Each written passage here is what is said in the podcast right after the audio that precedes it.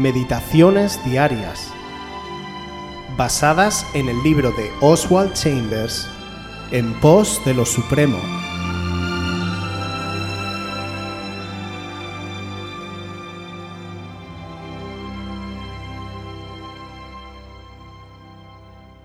Servicio Santo. Colosenses 1:24. Ahora me gozo en lo que padezco por vosotros, y cumplo en mi carne lo que falta de las aflicciones de Cristo por su cuerpo, que es la Iglesia. El obrero cristiano tiene que ser un mediador santo y estar tan identificado con su Señor y con la realidad de su redención que Cristo pueda llevar continuamente su vida creadora a través de él. No me estoy refiriendo a la recia personalidad de un individuo impuesta sobre otro, sino a la presencia real de Cristo que se manifiesta en todas las áreas de la vida del obrero. Cuando predicamos los hechos históricos de la vida y muerte de nuestro Señor, según el relato escrito del Nuevo Testamento, nuestras palabras se vuelven sagradas. Sobre la base de su redención, Dios las utiliza para producir en los que escuchan algo que no podría ser creado de otra manera. Si únicamente predicamos los efectos de la redención en la vida humana, en lugar de la divina verdad revelada acerca de Jesucristo, el resultado en los oyentes no será el nuevo nacimiento, sino un refinado y religioso estilo de vida. Y el Espíritu de Dios no puede dar testimonio de esto, porque semejante predicación se encuentra en un reino diferente al suyo. Debemos tener cuidado de vivir en una armonía tan vital con Dios que a medida que proclamamos su verdad, Él pueda producir en otros lo que únicamente Él es capaz de hacer. Cuando decimos, qué personalidad tan impactante, qué persona tan fascinante, qué percepción tan maravillosa, ¿Qué efectividad puede tener el Evangelio de Dios en medio de todo eso? No puede tener ninguna, porque la atracción es hacia el mensajero y no hacia el mensaje.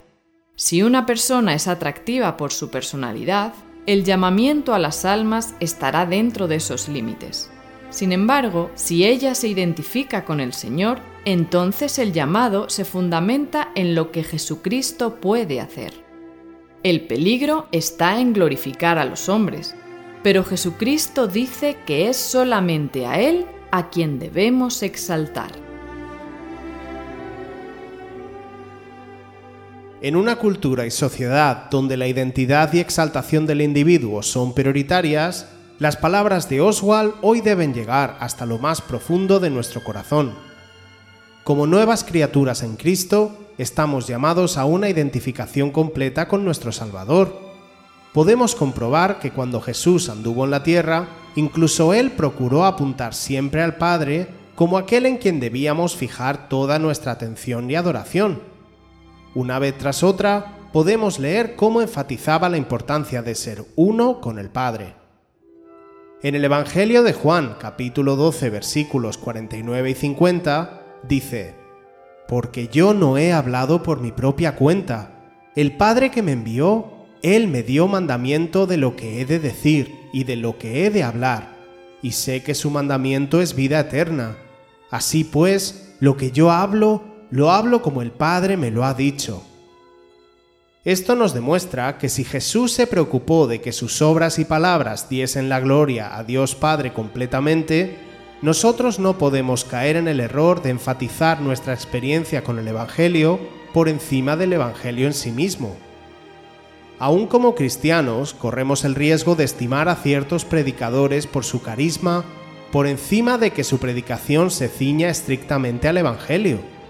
De la misma manera, podemos tener a hablar a otros de Cristo poniendo demasiada atención en nuestra perspectiva, en nuestra experiencia o apreciación por la palabra, en lugar de exaltar la persona de Cristo y sus palabras. Pero esta manera de proceder no dejará lugar para que el Espíritu Santo trabaje. De nuevo, en el Evangelio de San Juan, en el capítulo 16, versículo 13, leemos, Pero cuando venga el Espíritu de verdad, Él os guiará a toda la verdad, porque no hablará por su propia cuenta, sino que hablará todo lo que oyere.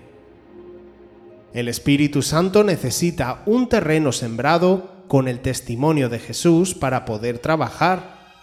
No nos conformemos con intentar que los demás cambien de conducta para parecerse a nosotros, sino apuntemos alto para que el Espíritu Santo pueda levantar verdaderos discípulos de Jesús.